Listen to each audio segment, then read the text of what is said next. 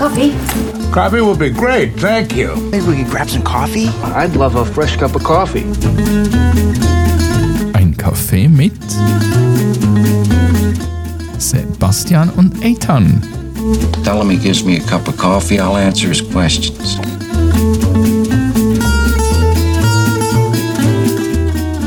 Ja, halli, hallo zur heutigen Sendung mit Sebastian und mir, Eitan. Und heute geht's um den CEO-Wechsel.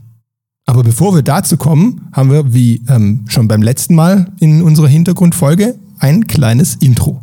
Was machen wir? Ah, ich frage dich wieder mal was Schönes. Ich glaube, diese Woche, was hat dich diese Woche so beschäftigt, Sebastian? Mich hat beschäftigt ähm, ein Post, den ich auf LinkedIn gelesen habe, wo ich mir gedacht habe, hm, und zwar ging es darum, äh, dass äh, ein, ein deutscher Influencer hat gedacht, er müsste mal wieder was darüber schreiben, dass wir eine andere Arbeitsmoral bräuchten. Also dass wir wieder mehr Menschen bräuchten, die länger arbeiten und hart arbeiten und auch gerne mal so durcharbeiten eine ganze Nacht. Und das habe ich mir so durchgelesen und habe mir gedacht, das ist eigentlich schade. Ich, ich glaube nicht, dass wir zu wenig Menschen haben, die lang und hart arbeiten, aber wir haben zu wenig Menschen, die gern arbeiten. Und wenn du gern arbeitest, dann ist es dir auch völlig wurscht, wie lange du arbeitest. Das hat mich so ein bisschen geärgert und ich fände es schöner, wenn wir darüber diskutieren, wie können wir es schaffen, dass wieder mehr Leute gern zur Arbeit gehen und die Stunden einfach mal völlig egal sind. Das hat mich beschäftigt. Mm, ja, nein, ich, ich habe dann, ich musste schmunzen, weil ich habe ja einen Post oder einen Kommentar dazu gelesen und ich habe mich gefreut, einfach, dass, dass du reagierst. Aber ich habe auch gedacht, ah, wirklich, so, ja, das Fließband muss halt einfach doch, sollte 12, 13, 14, 15 Stunden vorher geht man einfach nicht zu Hause, auch wenn du die Füße auf dem Tisch hast. Geil, also das ist doch das Bild, das man sofort im Kopf hat, dieses Fließband und, und keine Ahnung, du kommst ja auch so aus der Beraterwelt irgendwie, dass man mhm. guckt, wer macht zuletzt den Computer zu, wer geht zuletzt beim Kunden raus, das ist doch eigentlich mhm. Mist, oder? Ja, ich, ich habe mir noch überlegt, ob er das wirklich so sagen wollte. War es wirklich die Aussage oder mehr so Generationenänderung und äh, so viele andere Dinge, die uns jetzt plötzlich wieder wichtig sind und nicht nur die Arbeit. Und das habe ich mich gefragt, hat das wirklich einfach nicht richtig formuliert? Ja, mhm. das wäre so die Frage, wie hat es der Dichter gemeint? Ne? was hat dich denn beschäftigt diese Woche, Ethan? Ja, mich hat auch einiges beschäftigt, aber was so für mich so springend war, war wieder so selbst Reflexion, Selbstwahrnehmung oder besser gesagt die fehlende. Ähm, und das war für mich auch so ein Thema in einem Gespräch wiederum von einer Sitzung, wo ich rausgekommen bin. Und dann ging es eigentlich auch wiederum um die Bedürfnisse klarzustellen innerhalb von dieser Gruppen von Menschen, die halt eben unterschiedliche Bedürfnisse haben. Und die Wahrnehmung dabei war, hm, ja, jetzt kommt er da mit etwas Anmaßendem oder der möchte jetzt da völlig neue Dinge, die haben wir 30 Jahre nicht so gemacht. Und eben das Nichtverständnis, dass ich nur mal gesprochen habe, was wäre, wenn oder wie schön wäre es, wenn für einen Teil dieser Gruppe.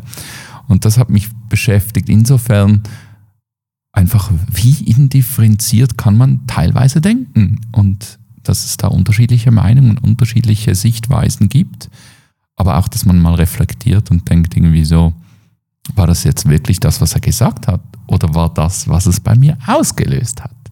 Ja, das ist ein total spannendes Topic, oder? Also es geht ja wirklich mhm. darum, dass man sich überlegt oder dass man sich bewusst ist, eine andere Meinung ist nicht ein Angriff auf meine Position oder keine Beleidigung meiner Person sozusagen. Ne? Dass man das trennt irgendwie. Absolut. Du hast genau den Punkt getroffen. Es war dann auch weitere Diskussion eben über was, dann, was man dann schon gemacht hat oder andere Leute, die gewisse Dinge vorangetrieben haben, die man jetzt kritisch hinterfragt. Und dann hat man nicht die Leute kritisch hinterfragt, sondern die aktuelle Situation, also das Problem spezifisch.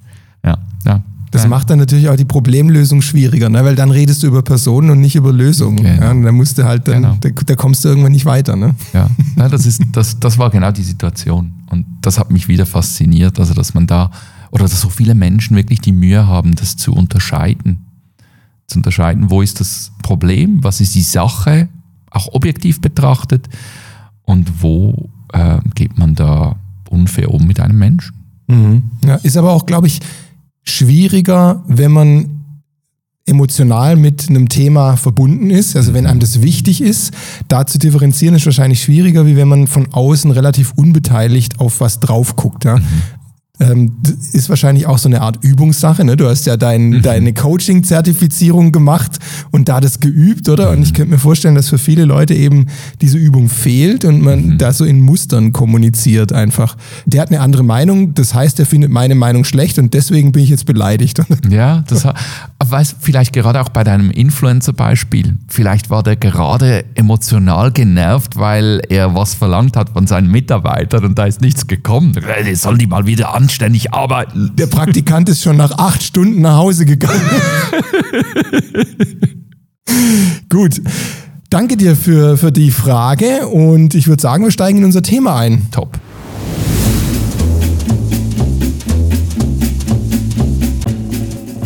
Ich erzähle dir was wieder.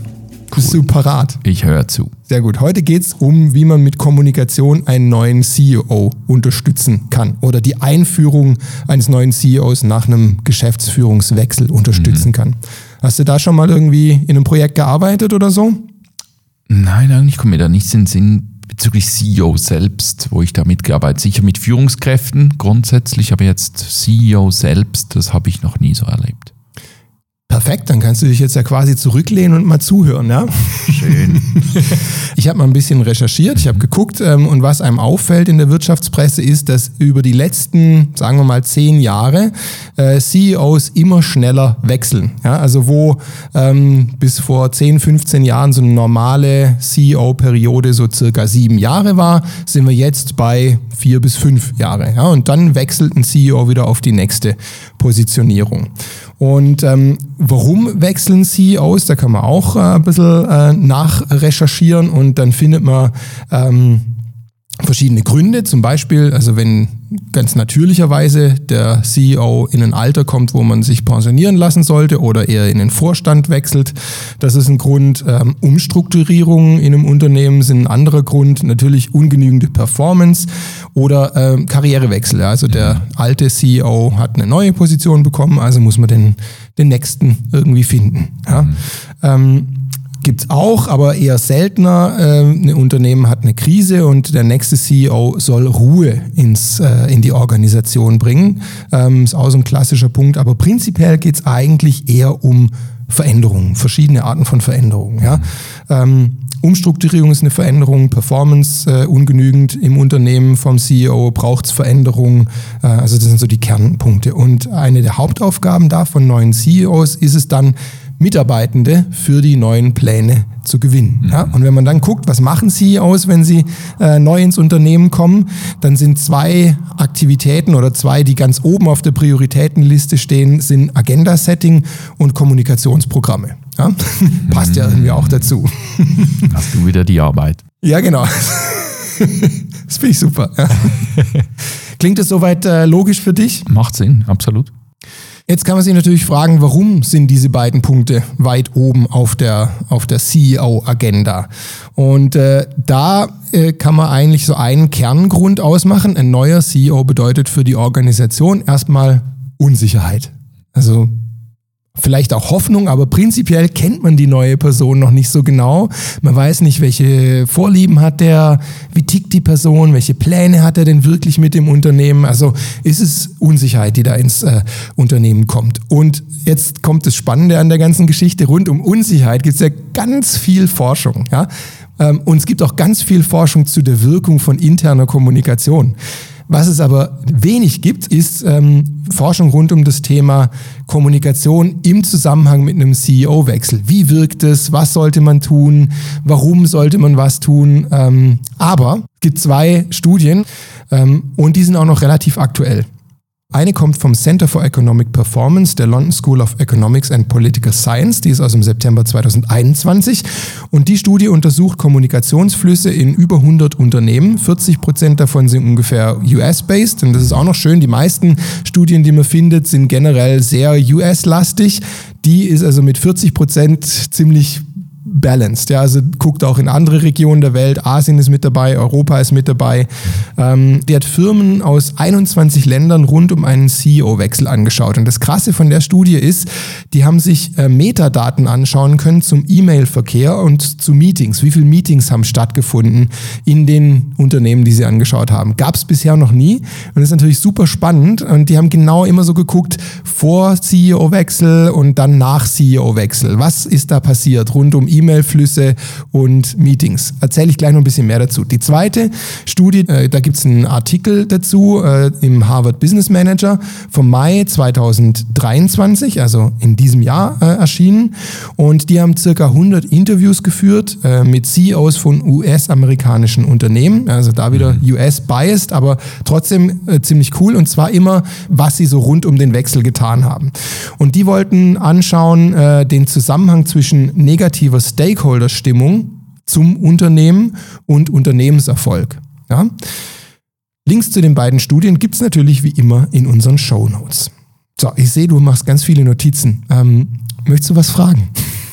Mir, was mir in den Sinn gekommen ist, gerade zu diesen E-Mails, muss ich einfach schmunzeln. Haben die gesagt, was haben Sie da so gefunden? Ja, neuer CEO, richtiges Arschloch. Nein, ich habe gedacht, ja, würde mich noch interessieren, was haben Sie da wirklich genau untersucht bei diesen E-Mails? Was war da die Vor-, Nachher oder Während?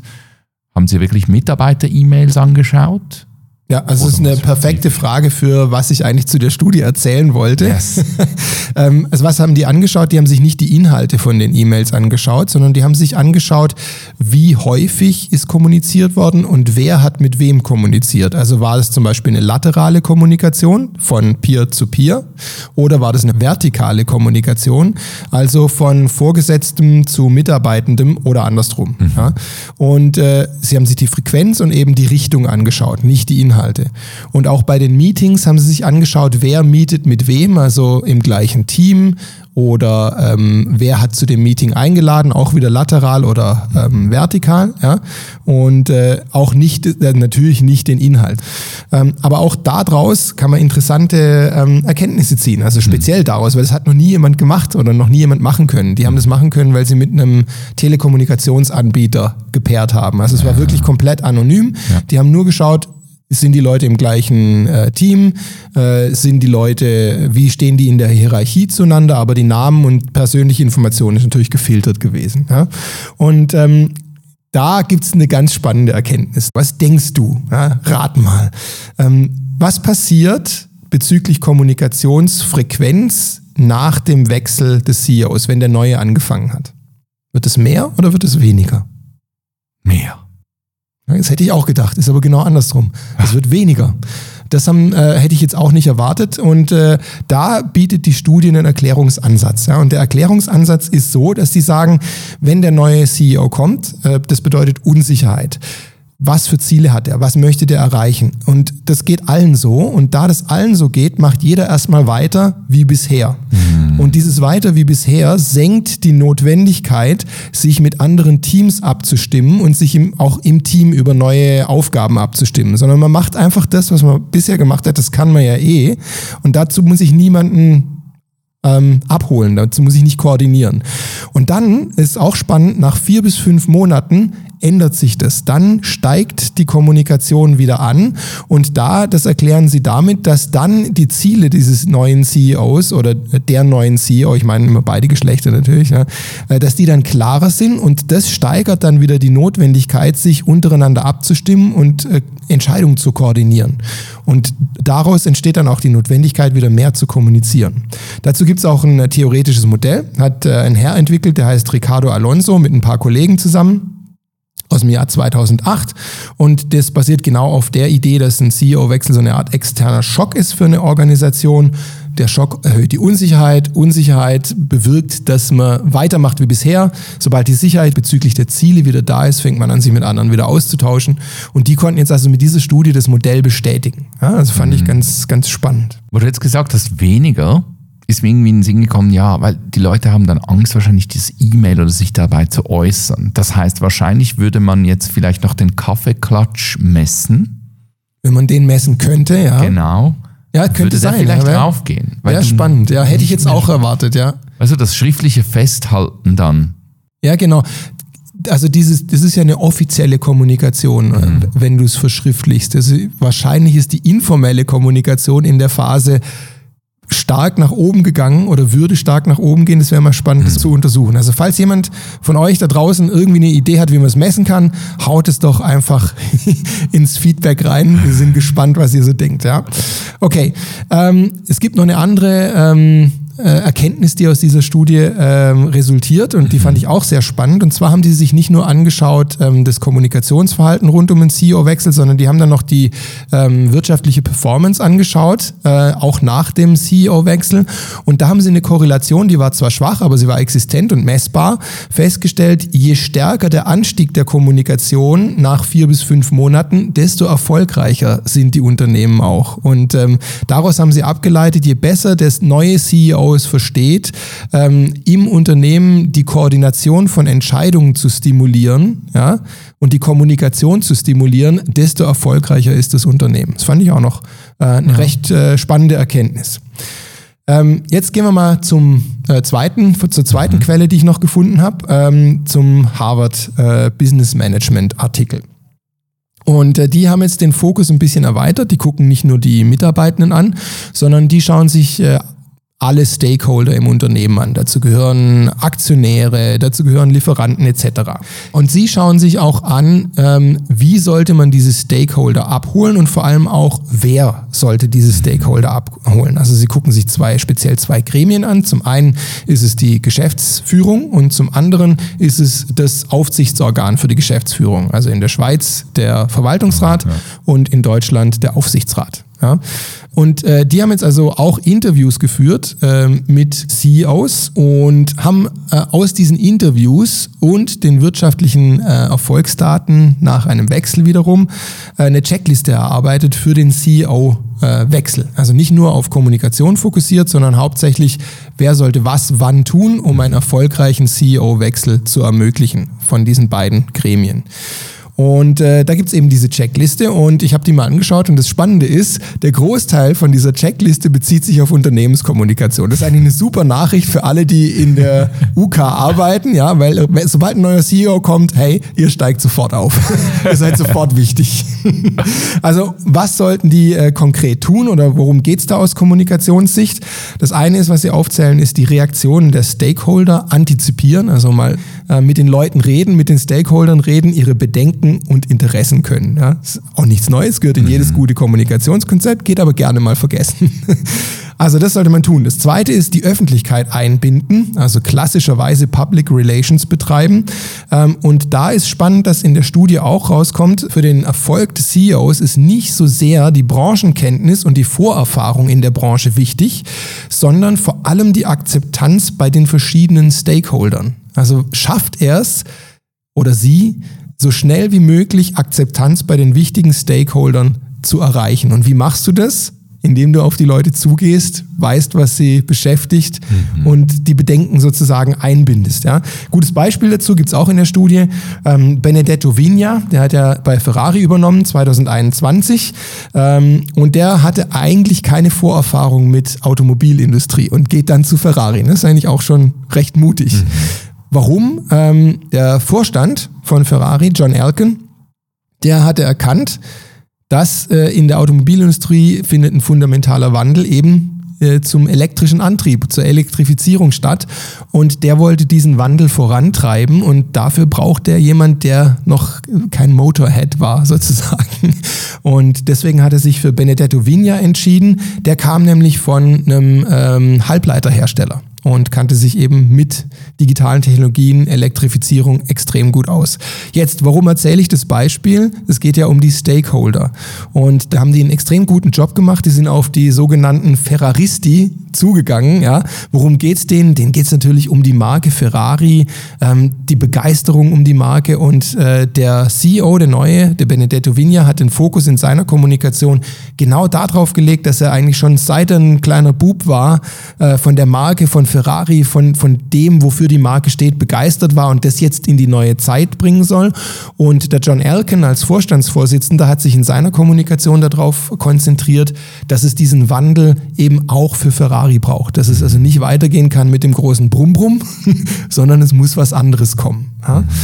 Das finde ich ja wirklich eine, ein super Beispiel eigentlich dafür, dass man wirklich jemanden nimmt aus einem völlig anderen Bereich, aber genau diese Industrie aufwirbeln kann, halt mit den wichtigen, guten Ideen. Also wie auch in unserer Episode mit Mardia, wo wir eigentlich auch darüber sprechen, sie mit ihrem HR-Background, wo sich dann aber in die Felder des CEOs begeben hat und dann auch sieben Jahre in dieser Position war und eigentlich völlig, was nicht so die, die Natur der Position mit sich gibt, aber dass es eigentlich sehr viel bereichernder ist, für ein Unternehmen halt jemand zu nehmen, der vielleicht aus einem anderen Bereich kommt oder ja nicht der klassische Weg vielleicht sogar wählt, ich werde CEO oder nicht die klassische Headhunting-Person, die man da auswählt. Also das finde ich eigentlich immer eine sehr, sehr äh, offene und weit breit denkende Art und Weise, mal jemand anders hinzuzufügen für sein Unternehmen. Genau, und das äh, belegt ja auch im Endeffekt eine der beiden Studien, die, die nachweisen kann, dass es weniger auf äh, die Fachkenntnis ankommt, sondern mehr genau. auf die Akzeptanz bei den Stakeholdern. Ja, und ja. das sind Key oder Basic Communications Skills, die es da braucht. Also weniger Fachkenntnis, sondern eher, ich verstehe dich, ich weiß, was du willst, ich höre dir zu, ja, genau. um dann da die Beziehung aufbauen zu können. Ja, und, und in deinem Beispiel so noch viel mehr, oder? In deinem Beispiel, hey, eben, wir sind heute angekommen und haben halt Elektrocars.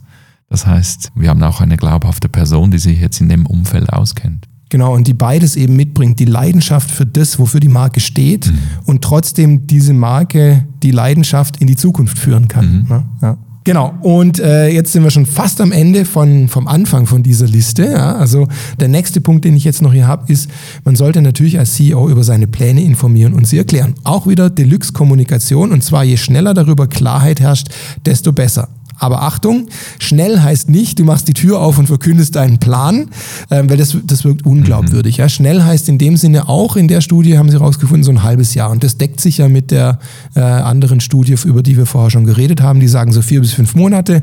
Die äh, Harvard-Leute haben herausgefunden, ja, also so sechs Monate ungefähr. Dann sollte aber klar sein, worum es dem geht. So, Jetzt sind wir am Ende vom ersten Teil, habe ich gesagt. Warum mhm. erster Teil? Das sind alles Sachen, die man proaktiv machen kann. Also dann, wenn eigentlich alles noch super läuft. Jetzt gibt es noch einen zweiten Teil von der Liste, wenn mal nicht alles so super läuft. Und das passiert ja auch häufiger als gedacht. Also neue CEOs machen nicht immer alles richtig. Das wirtschaftliche Umfeld ändert sich. Äh, es kommen Sachen raus, die man vorher noch nicht wusste, etc. pp. Was kann man dann machen? Ja, da gibt's auch in dieser Checkliste drei Punkte. Das eine ist koordiniert auftreten. Also äh, das ist auch äh, klassische Kommunikationsarbeit, also dann über äh, Tools wie zum Beispiel QAs oder Key Messaging dafür sorgen, dass ähm, Aufsichtsgremium und Geschäftsführung mit den gleichen Kernbotschaften kommunizieren und nicht diametral in die andere Richtung. Ja? Und äh, dann gibt's irgendwo so einen Tipping Point, sobald dann der neue CEO öffentlich und offen in Frage gestellt wird, ist er denn wirklich der Richtige und man sollte ihn doch besser mal absetzen. Äh, dann sollte die Kommunikation nur noch vom Aufsichtsgremium, also dem Verwaltungs- oder Aufsichtsrat, ausgehen. Also es will eigentlich keiner die Rechtfertigung des angeschossenen CEOs hören. Das tönt immer so ein bisschen mi, mi, mi, mi, mi. Das braucht's nicht. Ja? Also es kommt auch nicht stark rüber. Das vermittelt keine Sicherheit. Das ist äh, nicht zu empfehlen. Ja. Dritter Punkt und letzter Punkt auf dieser Liste ist positive Stimmen verstärken, auch klassische Kommunikationsarbeit und zwar idealerweise ist so die Königsdisziplin nicht aus dem eigenen Unternehmen, weil das ist natürlich voreingenommen und wird auch so wahrgenommen, sondern äh, bei den anderen Stakeholdern schauen, was sagen die denn. Es gibt bestimmt Aktionäre, die hinter dem CEO stehen. Äh, es gibt bestimmt Kunden und Zulieferer, die genau das wollen, was der neue CEO bietet. Ja? Und denen kann man dann eben eine Stimme in der Öffentlichkeit über Public Relations Arbeit ähm, vermitteln. So. Jetzt sind wir schon fast am Ende von worauf es ankommt bei Kommunikation mit dem neuen CEO. Es gibt da noch eine Sache, die mir aufgefallen ist, auch so aus eigenen Projekten.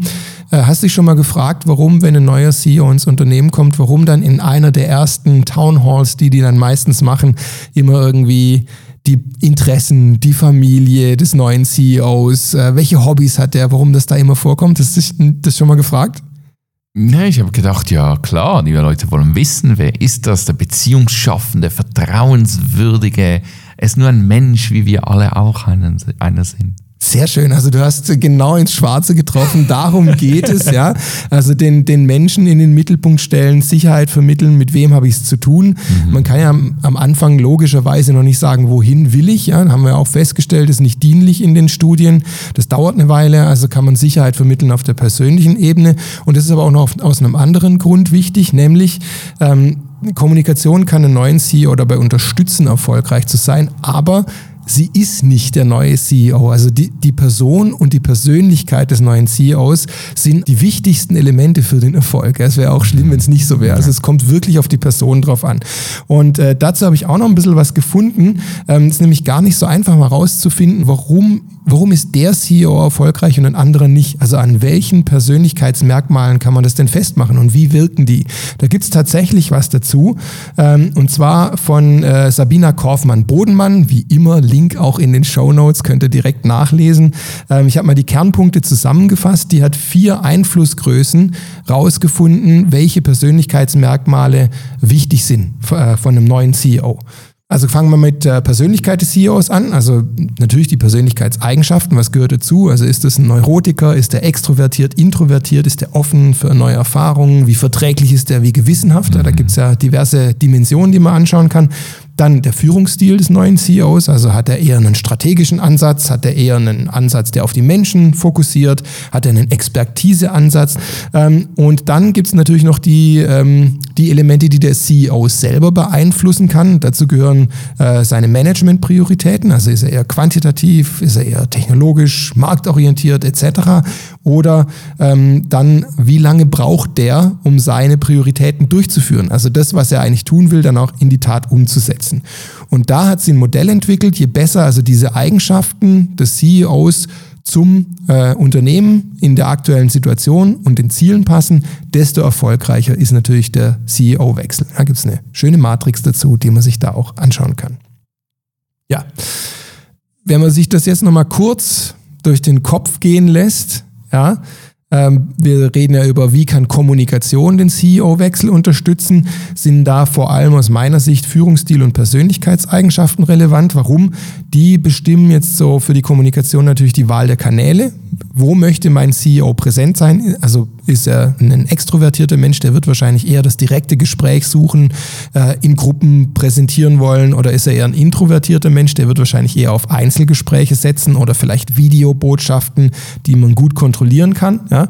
Ähm, also Persönlichkeitsmerkmale bestimmen die Präferenz der Kanäle und dann natürlich, äh, dass man guckt, welchen Inhalt möchte er transportieren und wie kann ich den Inhalt am besten transportieren. Also wenn ich einen, einen sehr technisch fokussierten CEO habe, dann muss ich irgendwie gucken, kann ich diese Technikaffinität mitigieren, kann ich sie verständlich rüberbringen, wähle wahrscheinlich eher schriftliche Kanäle, damit man nachlesen kann, damit man es aufbereiten kann und weniger direkt verbale Kanäle, weil wenn man nicht mitkommt, dann bringt die ganze Kunst nichts sozusagen. Ne? Also so kann man damit anfangen zu spielen. Ja, und damit wären wir eigentlich auch schon am Ende von, wie kann man mit Kommunikation den CEO-Wechsel unterstützen. Jetzt bist du voller Schlagen, oder? Ja, das war jetzt super viel Information, aber ich, ich fand es eigentlich sehr interessant. Also mich hat da, ich habe noch viele Fragen eigentlich. Schieß los. Gibt es entweder ist eine Frage deiner Studie oder einfach so eine Frage als Experte und du darfst das so beantworten, wie es dir passt. Was ist wichtiger? Schaue ich auf meine Stakeholder also auf meine Stakeholder außerhalb des Unternehmens, wie du gesagt hast, Dienstleister, Kunden, Lieferanten, was es auch immer sind. Oder auch eben die Shareholder natürlich, also die Aktionäre oder Teilhaber oder sonstige Investoren. Oder auf meine Mitarbeiter. Ja, ist eine super schöne Frage. Ja, weil, also ich glaube, du solltest dafür sorgen, dass kein Stakeholder einen absolutes Übergewicht über die anderen hat. Weil jeder Stakeholder hat seine Funktion und seine Wichtigkeit. Jetzt, äh, ich hatte mal das Vergnügen, in einem großen Technologieunternehmen zu arbeiten, zu einer Zeit, wo sehr stark der Shareholder Value äh, fokussiert worden ist oder darauf abgestellt worden ist. Das resultiert meistens in einer einem Fokus auf der Dividende, die ähm, muss sehr beständig und hoch sein und äh, resultiert auf einem Fokus auf Wachstum. Ja? Äh, und zwar konstantes Wachstum. Es ist egal wie hoch, aber konstant muss es sein, so in die Richtung. Und äh, das kann der Markt nicht immer liefern. Und was passiert dann?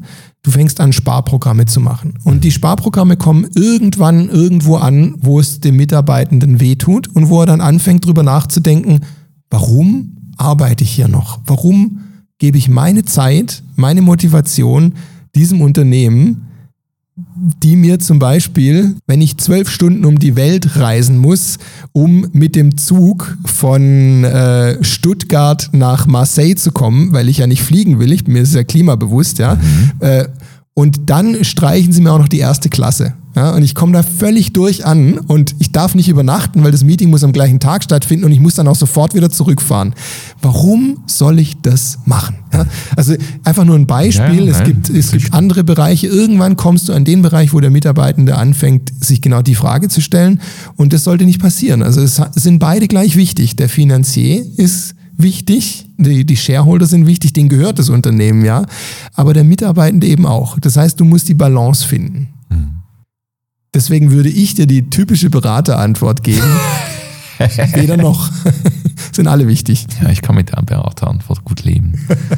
Und, und das andere, was mir in den Sinn gekommen ist, ist ja mehr eine lustige Geschichte, aber nämlich Wunder, weil bei dem Präsidenten, dem neu gewählten Präsidenten, gibt es einen 100-Tagesplan. Ich weiß nicht, ob das nur bei den Amerikanern so ist, aber ich glaube bei den anderen auch. Und ich weiß, wir haben nicht die gleiche Funktion wie ein CEO, ein Geschäftsleiter. Das ist schon eine andere, eine andere Tätigkeit. Aber trotzdem habe ich mir gedacht, ja, dann, dann versucht man das noch so einzudrücken und das auch noch und dann bringt man schon den Gesundheits, das Gesundheitswesen, stellt man auf den Kopf und neue Möglichkeiten und so weiter und so fort. Aber wenn man deine Studien liest und zuhört, dann braucht es eben Zeit. Es braucht diese vier bis sechs Monate und das ist doch einiges mehr als diese 100 Tage. Ähm, ja, also mit den 100 Tagen, das ist, das ist definitiv spannend. Ähm, also wir, wir reden ja nicht über den Präsidenten, sondern eher CEO-Wechsel. Deswegen habe ich da ein Beispiel dazu. Ähm, aus, äh, von Nestle, als Mark Schneider oder Snyder neuer Chef äh, von Nestle wurde, ähm, da hat er einen recht hohen Druck gehabt von einem wichtigen Investor, relativ schnell greifbare Resultate bei der Transformation von Nestle zu erzielen. Und der hat diesem Druck also widerstanden und hat äh, erst nach einem halben Jahr auch kommuniziert, was er tatsächlich machen will. Und vorher äh, hat er sich explizit die Zeit genommen, um das Unternehmen kennenzulernen. Also ich finde, das ist eigentlich Toll. ein schlauer 100-Tage-Plan. Ich möchte erstmal kennenlernen, wer ist hier wichtig, was macht ihr eigentlich und dann vor allem auch Koalitionen aufbauen. Auf wen kann ich hier setzen, wem kann ich vertrauen. Ich meine, das ist umso wichtiger, wenn ein CEO von außen kommt. Du kannst natürlich auch interne CEOs haben, ähm, die haben das, die bringen das schon mit, die, die können wahrscheinlich ein bisschen schneller da voran machen, sich in der neuen Rolle kennenlernen, auch wenn du von innen kommst, das Unternehmen aus der Perspektive kennenlernen. Also erstmal durchschnufe, wie Ja. es so schön heißt. Aber äh, es passt auch super zu dem, was du gesagt hast mit den nicht-Stakeholdern anstatt Mitarbeiter, sondern eigentlich, wenn du diese, dir diese Zeit nimmst, dann dedizierst du dir deine Zeit wirklich für alle. Genau. Und, und dann hast du wirklich die Leute eigentlich abgeholt. Also alle Leute, deine Mitarbeiter, die wirklich dafür arbeiten und aber auch die anderen, die, die dich zuliefern oder die eben investieren. Genau, und da, da bin ich sehr gespannt ähm, auf das Praxisinterview zu dem heutigen Thema. Da werden wir reden mit dem Alexander Fleischer, der ist äh, Kommunikationschef von der Schweizerischen Post. Und äh, der hat äh, die Freude gehabt, den neuen CEO Roberto Cirillo einzuführen. Und äh, der hat einen dedizierten Plan gemacht, wann er mit welcher Botschaft, mit welchem Stakeholder Kontakt aufnehmen sollte. Äh, und äh, ich bin gespannt, wie er das gemacht hat. Ja, cool. Nee, das freut mich dann, dazu zu hören. Mal sehen, wie das da in der Praxis und nicht nur in der Theorie ausschaut. Sehr gut. Dann würde ich sagen, machen wir doch am Ende noch einen kleinen Hinweis auf, wo man uns äh, Feedback geben kann. Weil wir freuen uns sehr über Feedback und Anregungen. Ja, wenn euch das gefallen hat, was wir da so machen, dann lasst uns wissen über Spotify. Da habt ihr die Möglichkeit, also einen direkten Kommentar oder ein Feedback einzutippen. Könnt uns aber auch bewerten mit Sternen. Und das würde uns sicher freuen, wenn ihr da mal so sagt, wie ihr das so findet, jetzt nach doch ein paar Episoden von uns. Wir nähern uns der Dekade. Habe ich noch was vergessen, Sebastian? Ja, wir haben äh, seit kurzem auch einen Instagram-Kanal und wir freuen uns natürlich, wenn ihr uns da folgt. Und äh, auch da könnt ihr uns Feedback, Anregungen, Ideen, ähm, Meinungen, ähm, freuen wir uns drauf. Super. Drüber, freuen wir uns drüber. Freue Drunter. mich. Damit. Es her- herrscht Freude. Freude herrscht. Wir kommen schon wieder ins, ins Reden. Das ist ein ganz sicheres Zeichen, dass es Zeit ist, die Musik abzuspielen und uns herzlich zu bedanken, dass ihr uns bis dahin zugehört habt. Wie gesagt, wir freuen uns über euer Feedback. Wir freuen uns drauf, wenn ihr uns folgt und wir freuen uns, wenn ihr uns Sterne und sämtliche Bewertungen gibt. Bis zur nächsten Episode. Macht's gut. Tschüss.